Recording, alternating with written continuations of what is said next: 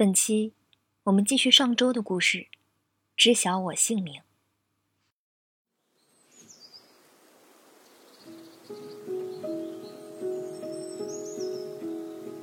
我和艾米丽的生活是分开的，我的生活很平凡，充斥着和男友的电话粥以及与爸爸周日的骑行，而艾米丽的世界是狭小的，她偶尔会打电话到警察局，或者去去法院。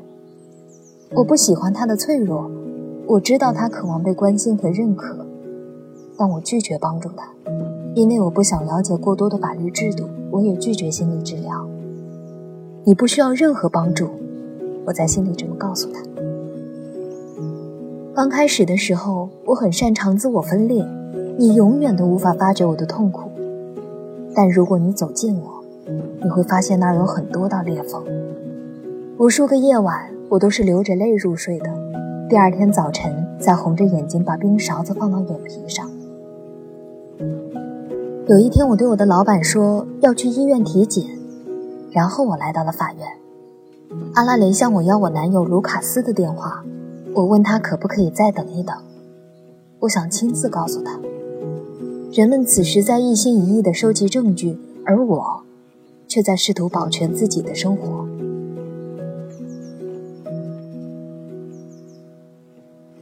我去机场接到卢卡斯的时候，在人群中看到了他的脑袋，我的胸口中突然迸发了一束火花。在下车的时候，我抱住了他，他以为这是一个欢迎仪式，而我的眼泪整整齐齐流到嘴角。对于这种流泪方式，我已经变得非常熟稔。我没有意识到自己是多么渴望被另一个人拥抱。当我们想到人们在一起的时候，可能会想到一个男人将自己插入一个女人，但我们忽略了其他的方式。耳朵就像图画用纸一样薄，我可以把脸的一侧靠在他的胸口上，手指可以交错而不纠缠，一只手可以给下巴当一把小椅子。我们天生可以弯曲和折叠身体，以此来安慰自己和彼此。我们有太多的小部件需要被照料。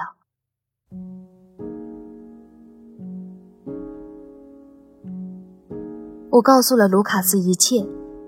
我说：“我不知道。”他们说只是用手指，被另外两个人阻止了。我不记得了。我试图表现得泰然自若。卢卡斯说：“他不会让任何不好的事情发生在我身上。”我知道那是不可能的，但当时我让自己相信了。我把头靠在他胸前，直视前方，就这样度过了好几个小时。太阳在外面燃烧，一天就这样过去了。后来他说，他在回费城的飞机上读了警方报告，他没能忍住，解开安全带，穿过过道，吐到了卫生间的小池子里。我想象着他把我的身体形象从自己的身体里吐出来。爱情是痛苦的。后来我问他，在这些事情发生以后，你为什么还愿意和我约会呢？他说。因为是你啊，我继续追问。是的，可是我喝了酒，性侵，所有的这些你都不在乎吗？他说：“那你呢？”后来呢？后来我放弃了自己现有的工作，放弃了我的家人和朋友，独自来到三千英里以外的罗德岛设计学院参加一个版画制作工坊，在那里，也许我可以成为一个全新的我。新的地方，新的同学，新的老师，这里的人们非常的友善，只是我依旧有些东西无法改变。艾米丽，那个提醒我是个无路可走、一事无成的受害者的艾米丽，一直跟着我。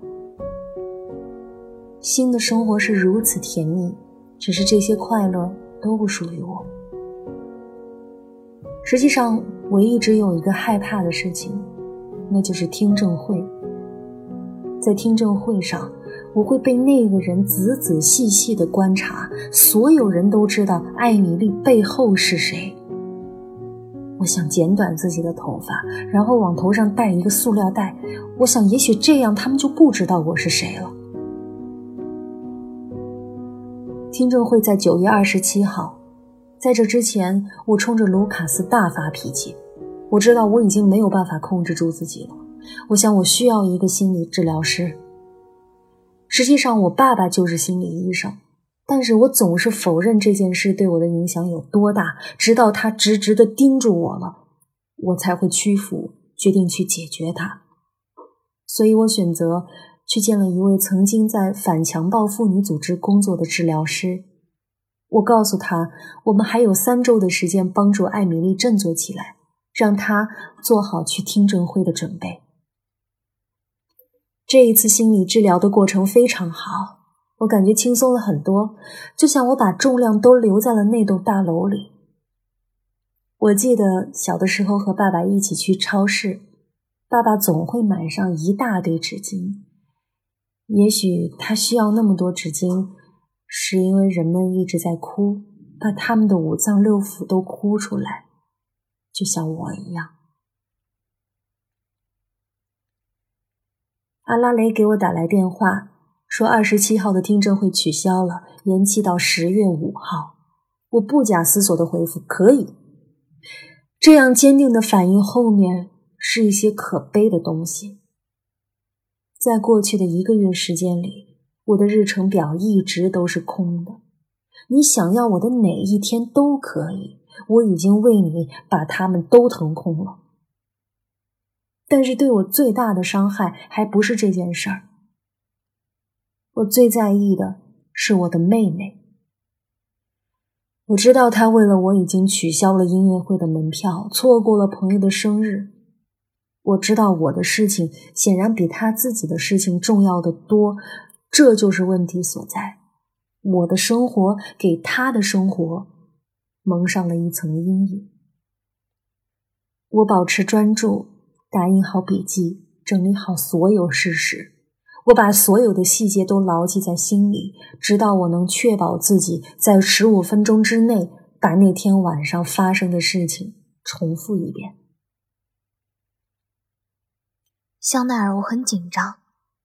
没关系的，我安抚我的妹妹，然后我走回了自己的房间。我感觉到我的眼睛又开始在流泪。实际上我也很紧张，我完全不知道会发生什么，只是我没有告诉他。法庭又小又破，妈妈对这个肮脏的地方感到不安，所以她到附近的咖啡店给我们买了热牛奶和饼干。茱莉亚的母亲安妮正在赶来的路上，她是我唯一的支持者。茱莉亚这个学期都在国外，后来我才知道。当他因为我的事情被影响后重回校园，他患上了恐慌症，每次晚上路过兄弟会的时候都会发作，而这样的情况持续了整整两年。我和我的家人们一起待在后面的房间里，直到热牛奶变冷，阿拉蕾才进来找到我，并把我带了出去。我的恐慌感在看到那个人后脑勺的时候到达了顶点，我僵住了。目光只能锁定在他裸露的脖子上，无路可去，只能走到那。如果你能告诉我你的名字，请你拼出来。香奈儿，C H A N E L。这一刻，我的名字不再是我的了。我必须相信，此刻房间里的每一个人都能保守秘密。法官们继续讨论着我的年龄、教育背景和居住区域。我谈到了那天的墨西哥餐馆。爸爸做的晚餐等等。法官问我为什么要去斯坦福，我说我要去兄弟会的派对。显然那天晚上发生的事情就是这样。如果我的妹妹和茱莉亚提议要去市中心买酸奶，我也会过去的。如果斯坦福大学的国际俱乐部举办了另外一个派对，我也会去的。我没有动机非要去参加兄弟会的派对不可。法官大人，我请求删除后半部分。大约三分之二或四分之三的回答，这个问题一开始就已经得到了答案。我刚说完，一个男人的声音在我耳边响起，他是辩方律师。我转过身去，辩护律师的模样就好像，就好像我不存在。我此前从没有意识到他有能力不动一根手指就轻易抹掉我的证词。阿拉雷继续问我去兄弟会的决定，但辩护律师一次又一次打断我。好吧，我就是一只脖子上戴着电力项圈的狗。每一次我一说话，我就会感到震惊和不知所措。你想去兄弟会吗？不想。为什么？因为没有必要。我一个人都不认识。所有的问题琐碎又严肃，我被问得脑子嗡嗡作响，以至于没有意识到我们已经来到我最后的记忆。接下来发生了什么？我的大脑停了下来，门廊下的人们也消失了。黑色，只有黑色。我看着阿拉蕾，一阵沉默的恐慌。他松开了手，我彻底滑入水里。我，我在医院里醒过来了。话刚说完，我就低下了头，没有办法再回答任何问题。我听到了一个声音，是一声长长的哀嚎，那声音越来越大，而我却无法阻止。我希望这个时候能有人过来扶住我的肩膀，但我知道这是不可能的。当我哭得悄无声息，一屋子陌生人都一动不动地坐着。我所爱的人们被关在了门外。我双手捂住眼睛，我想。如果此刻我看不到任何人，那他们也看不到我。然后我听到法官问我：“你想休息一下吗？”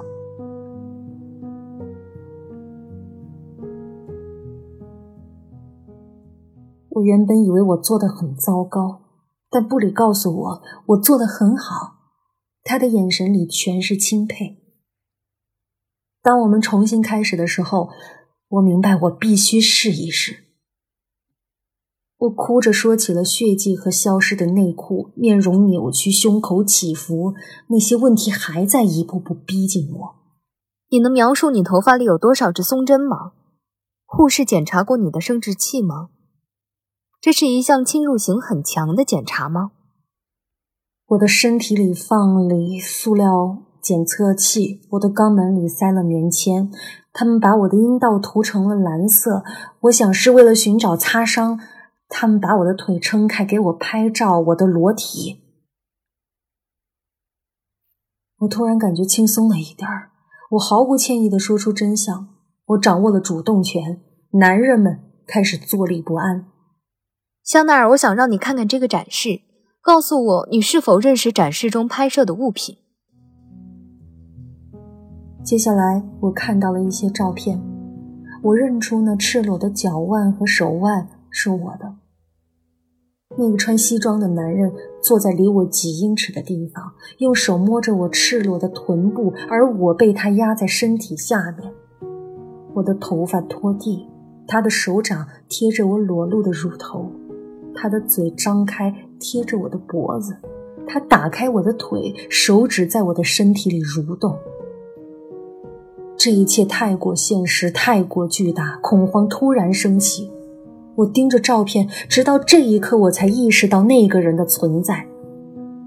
我听到了有人在喊我的名字，香奈儿。当时你有没有兴趣和法庭上的某个人勾搭上？没有。我抬起头，直视着那个人。他是真实的，真的是他。我想确定他在听。这个词说出口的一瞬间，周围散开一片寂静。我的头脑变得清晰，所有问题都烟消云散了。那个人拒绝看我，我知道，我们都清楚那个答案。没有，我从没有想过勾搭谁。在这场听证会上，在案发现场阻止特纳伤害我的两名瑞典人也出席了。我今天才得知，那天晚上他们把他按在地上，然后说：“你他妈在干什么？他失去意识了，你觉得这样可以吗？你笑个什么劲？跟他道歉。”我很感谢这两个瑞典人，因为他们以后我面对攻击者，我会说：“你他妈在干什么？”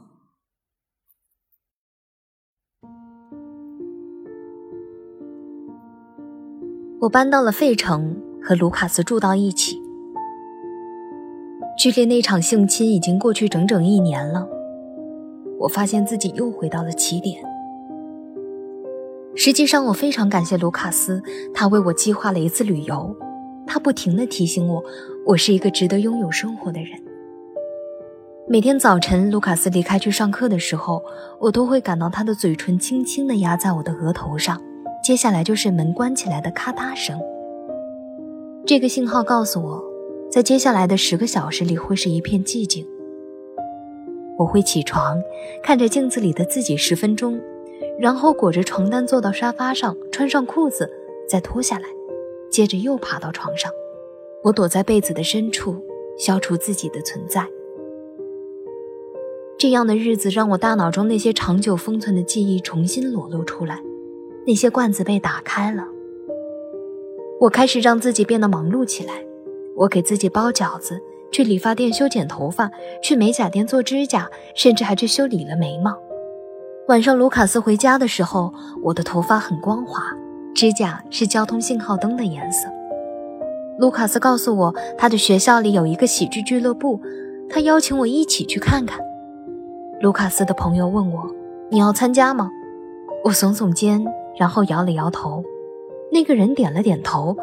那一瞬间，我变得不高兴起来，有一种微妙的氛围，好像在说：“我就知道你不行。”我有一个原则，那就是我来决定我能做什么。因此，我决定要站在舞台上。然后我参加了试镜，成为了唯一一个非学生的演员，并且享受了一段非常美好的旅程。对于那时的我来说，那就像一场救赎。我听到人们称赞着我，他们说：“哇，你真的，哇哦！”有人说我是“哇哦”，我的脑海里悄悄地重复着这个认知。